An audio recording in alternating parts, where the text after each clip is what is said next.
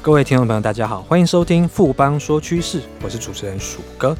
我们大家都知道说呢，所谓人有生老病死，那当我们遇到家人亲戚过世之后，其实家人除了就是情绪上的一个伤痛需要抚平之外，其实有很多在财务相关、税务相关一些事情要处理。那我们都知道说，过世之后。亲人的这个钱到底在银行里，我们可不可以去领它？这上面其实有很多法律上跟税务上的问题，这跟大家息息相关。我们今天要要来跟大家谈这个主题，是算是非常的重要。我们先休息一下，马上回来。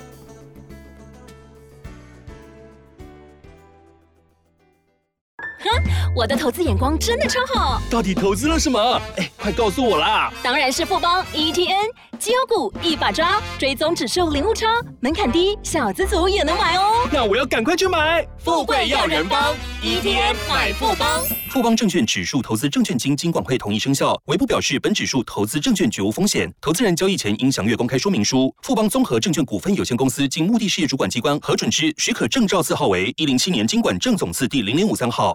欢迎回到富邦说趋势。我们今天很荣幸邀请到富邦证券专家团队陈秋兰、陈协理来跟大家谈谈，说我们在亲人亡故之后的话，我们到底可不可以去领他的存款？会有什么法律上或税务上的问题呢？秋兰协理好，鼠哥，各位听众朋友，大家好。呃，第一个问题就是要先问说，大家都会很关心，就是如果家里面有亲人过世之后的，到底我们可不可以去领？就是亲人过世的亲人，他账户里面这个钱呢？呃，这个情况啊，其实全台湾呢、我都说百分之九十九点九啊会去领，好，但是可不可以？其实是不行的。好，那这为什么不行啊？因为当继承人呢、不止一个的时候呢，好，在遗产分割前呢，这些遗产是属于全体继承人的。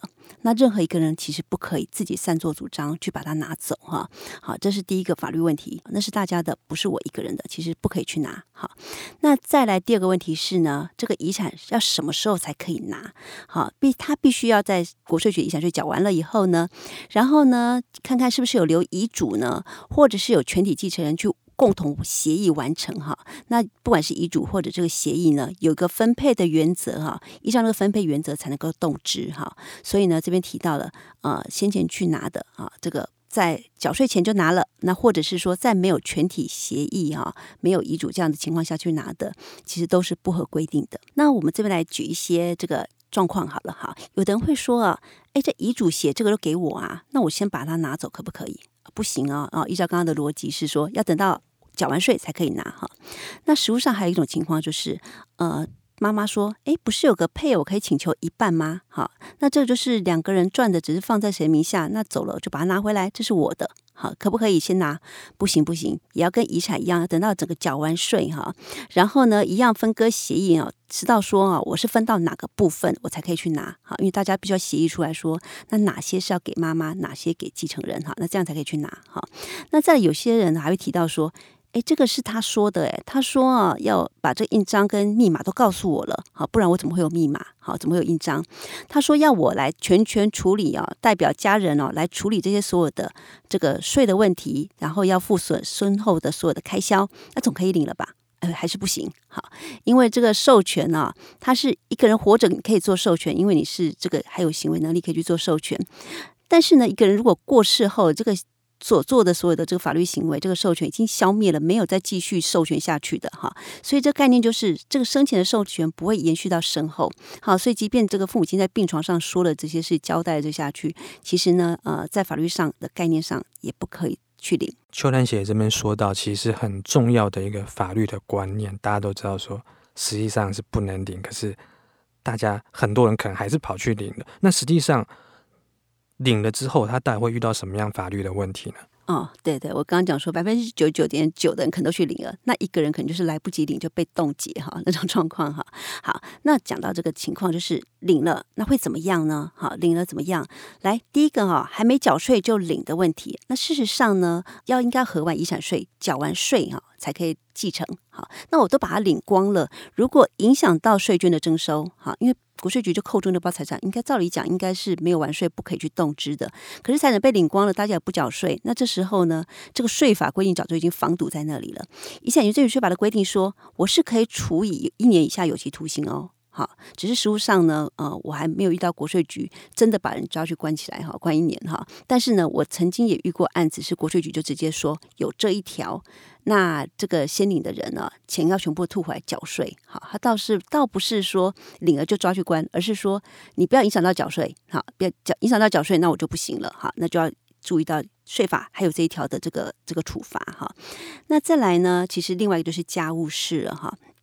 没有欠税，但是呢，我没有协议，没有大家的同意就跑去领了。其实最多认定就是伪造文书，哈，伪造这个私文书，哈，好，例如说呢，呃，这种情况下就是，呃，我自己呢，呃，把大家章拿来盖了，哈，然后就自己去跑去银行继承了，好，那或者是呢，就某些签名啊，自己去做伪造，去做做了这个继承，好，拿了印鉴证明就去做这个继承，这个都是一些伪造文书的问题，哈，大家都要注意。那实务上还有很多状况喽，我们就来讲一下哈，啊，例如最常遇到的就是因为账户会冻结。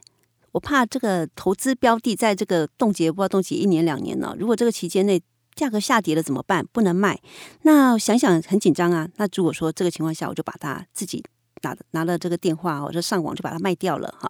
那卖掉了以后，哎，不小心之后这个价格上涨了，上涨了等于说是大家少赚了。好，那少赚的时候，这时候可能又有人会说话说，哎，你怎么可以去把它卖掉？还卖得太低。好，那这时候就有风险。好，有的人就要你赔。好，所以这个做事的人。哎，要小心自己会不会因此背负这个这个潜在的风险。好，这是一个情况。再有的人会说，我不是啊，拿出来自己用，哎，我是把它领出来呢，付这个医药费、看护费、丧葬费，还有好多好多的费用，哎，哈。那甚至大家都知道我领着是做这个事情，我问心无愧，哈。那我们要知道说，其实很多的丧葬看护是没有单据的，好，甚至没有支付的流程。那大家都知道你付了之后，真的很认真起来要对账，还真找不出说那些账啊。那这个差额的钱跑到哪里去了？有时候真的还蛮难交代的哈。这也是就是主事者啊，做事的人他要想到这一点呢哈。好，那再来呢，有的人说我就多留一点家庭的生活开销嘛啊，否则这个账户冻结了，那那全家人吃什么？妈妈用什么呢？所以我就把它领出来哈。好，那领出来呢，放在家里啊，放在保管箱里头，放在自己家里哈。好，那这个情况下又来了。诶，这领是你的意思还是全体的意思？哈，啊，有时候明明讲好了之后呢，有人又不同意了，哈，为什么呢？因为他怕你拿走了不拿出来，哈。那我们曾经也听过一个案子啊，他这这账户有一两百万，他就领了这个丧葬费出来以后呢，后来就发现还剩了一些，想说那之后过那个这之后还有一些仪式还要办嘛，哈，有时候可能到一年有的还在办仪式，哈，那之后还要花钱呢，总不能账户被冻结，所以干脆一口气把它都领完。好，那以后备用。结果被告的是什么？你多领的那些啊，动机可疑。哈，所以呢，我要这边要提到的就是说，这种诉讼没事都没事，家务事没事都没事，有事的还蛮麻烦的哈。例如说，有子女告后母的，因为这个后母领走了，子女认为这个钱呢应该是共同的，怎么可以由后母自己决定？那也有遇过这个母女去提款，好，那儿子去告，儿子认为说这妈妈说要提了，把给他的女儿哈。好，那这个都是。你固然可以举证一些用途啦，哈，那说我是没有侵占哈，那没事，但是不代表说刚刚提到伪造文书啊，这种诈欺这样的问题就完全可以免除哈。我想这大家都要注意的。那这里也再补充一下，就是金融从业人员真的要注意啊，好，因为跟客户很好，担心客户呢，呃，到时候没钱用。好好，那这时候呢，协助客户去做，说你可以，反正我装作不知道，你就来提领哈。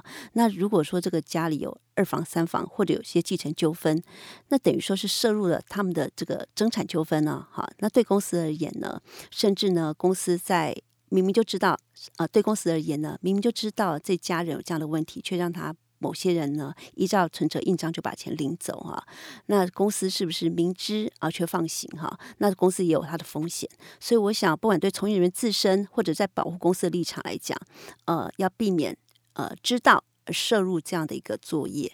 这边邱小姐已经讲了很多，就是我们在过世后没有完成一定的程序的话，是不能去领那账户里面的钱。那如果是在过世前就先领的话，会不会就没有问题了啊？对对对，很多人啊是说过世前来领啊，那总不会是大家的遗产嘛？因为还没有过世，那就是这个人到底有没有授权我领？那这个账户这么多呢？呃，或者我领了一部分，到底能不能被发现啊？好，那甚至说这个领也怎么知道是我领的？哈，那我们要提到两个问题，一个是法律问题，一个是税务问题。哈，那法律问题呢？呃，交易一定会留下轨迹，好，都走过都。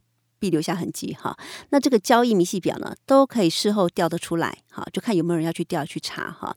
那一旦事后有人查账啊，这些呢呃记录都无所遁形哈。好，所以呢过去呢可能是家人吵一吵啊就没事了哈，那或吵一吵就没事了。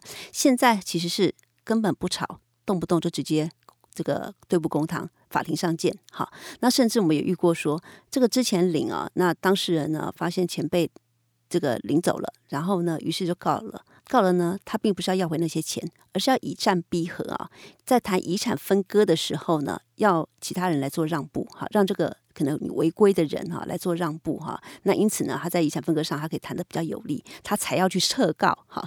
好，那这边就要特别提到，这是法律问题哈，因为之前领的这是他的意思，他到底有没有授权我去领，还是我只是拿他的存折印章就去领了？这是一个无权代理的结果，还是呢合法的授权哈？这是一个情况。那再来呢，领的钱到底跑到哪里去了？哈，这些都是必须要做交代的。那第二个问题就是税务了哈，税务了，其实先领的呢，哎，这领。的钱是不是就不用报遗产税啊？其实不是哦。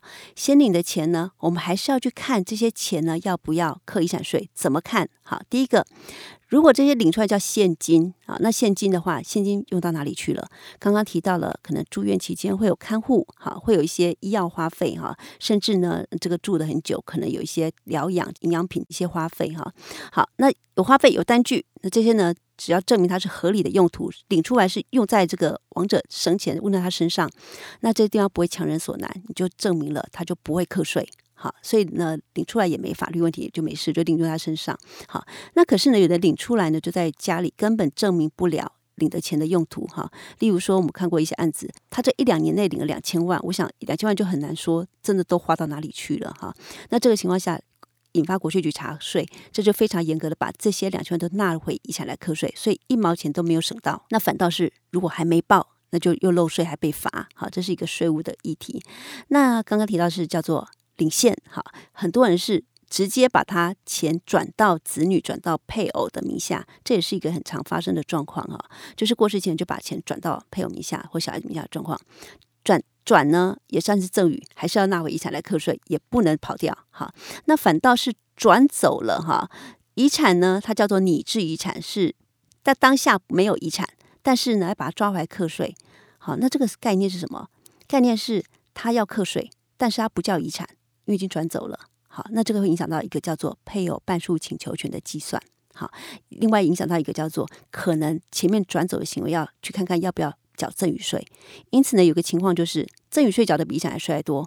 另外一个就是配偶半数请求权计算，因为这样乱转乱转，反而请求权变少了。请求权的变少的意思就是遗产的扣除项目变少了，好，扣除的金额变少了，好，那扣除金额变少了，就是税增加了，好，所以简单来讲，就是这个乱转乱转税务问题，哈，就是可能会让税负或许一样，或许增加，这是要注意的。最后，可不可以请协理跟大家来一些总结跟建议呢？好，我想呃有一个观念一定要有啊，就是呃不是说我跟父亲母亲特别熟啊，或者说他的财务都是我在操作的，印章啊都是我在保管的哈。那所以呢，爸妈有授权我哈，生前都帮他管了，身后应该继续帮他管嘛。好，那特别是很多子女在身旁照顾父母，可能兄弟姐妹在外县市或国外，那特别这种小孩子有这种责任感，认为都是自己的事，就。自己来处理哈，那结果呢，反倒是把风险压在自己身上。所以我们要告诉各位一个观念，就是遗产是共有的啊，千万不要去侵害别人的权利啊。那擅自动之呢，这个遗产呢，刚刚提到，不管是。呃，国税局的观点有没有影响到税收征收？好，会不会影响到其他继承人的观点？有没有影响到他的继承权利？好，这都要注意哈。那我们就把它分成这个几个层面来提。第一个就是法律面，好，做个结论。生前领呢，呃，很多都不是当事人去领的哈，特别是住院期间哈。这个领的可能都不是当事人哈，所以呢，一定要留下证据保护自己哈。好，不管是说他授权我去领，那这个钱去哪里了？做个厘清啊。那甚至这个授权呢，是不是录个音啊，或者签个请他签个字啊？哈，证明一下呢，都可以啊，减少做事的人的之后的风险。那再来身后领啊，身后领刚刚提到的，就算大家现在没事哈，哎，那白纸黑字写下来哈，不是说大哥啊或者是妈妈哈、爸爸这样说了算哈，好，那说了算呢，之后不算的我们也遇过哈，好，所以呢，记得就是白纸黑字写下这样的协议呢，再去做这个动作才是安全的。好，那再来呢，也不要有个念头，就是说啊，哎，我先领先赢，钱都在我这边，大家要来求我哈，我想绝对不会有这种情况，因为会直接就被告了哈。好，所以呢，这个。这种观念也是不对的，哈，那再来就是啊，这个钱呢，啊，不要讲说这都不是我用的啊，都是爸妈用的啊，我只是帮忙处理哈。那这钱是大家共有的哈，用法应该也是有共识的，所以身后领这个领的用途呢，事实上呢，呃，我想应该还是要征求大家同意啊，那自己会风险小一点。好，这是法律面，生前领、身后领哈，都记得要有一些法律要注意哈。那第二个叫做税务面哈，刚刚提到的过世日后才去领啊，那过世日的存款那才是叫遗产了哈，不过因为之后领就不用算遗产哈。好，所以呢，嗯，你说那这个报税一定是过世日的金额来报税，那你说可是我去付他生前的费用哎，例如说住院费用到。过世后才来结账哈，那这个时候呢，这个费用叫做债务或扣除哈，跟这个可以领这是两件事啊，很多人都常把它混成一件事来看哈。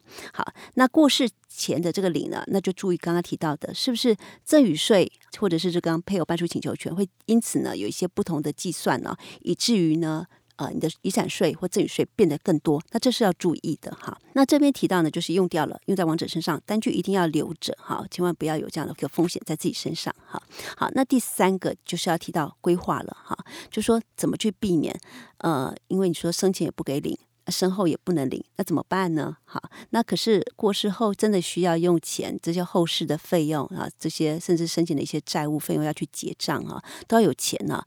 其实坊间有人不少人去推广这个缴税准备的概念，就是因为啊，继承人未必有能力。有钱可以去负担啊，那甚至呢也不想负担，不想垫钱哈，所以呢这个情况下，其实自己把它规划好哈，那自己把它规划好，钱留在自己账上啊，结果一起冻结又不能领，那不是一样哈？所以呢，其实我们会推广观念，就是用保险来做规划，把这些生前有一些资金呢，呃，移入保险哈，那当然不是不一定是呃。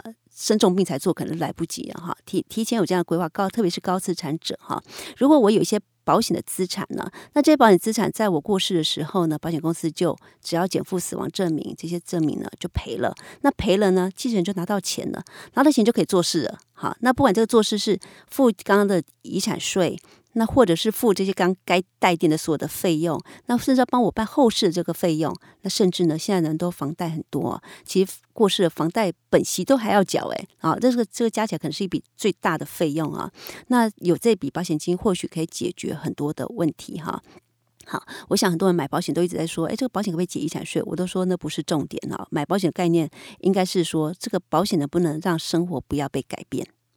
好，那所以呢，呃，不要管税的问题哈，但是呢，呃，考虑到保险功能啊，如果过世后就理赔，资金出来了，然后给到做事的人，然后呢，让做事的人有钱用，那他自然不用一边做事还要冒着风险去提领大家共有的资产，还要征得大家同意。我想这个做事的人给他有钱用呢，这是我们每个人应该规划的重点。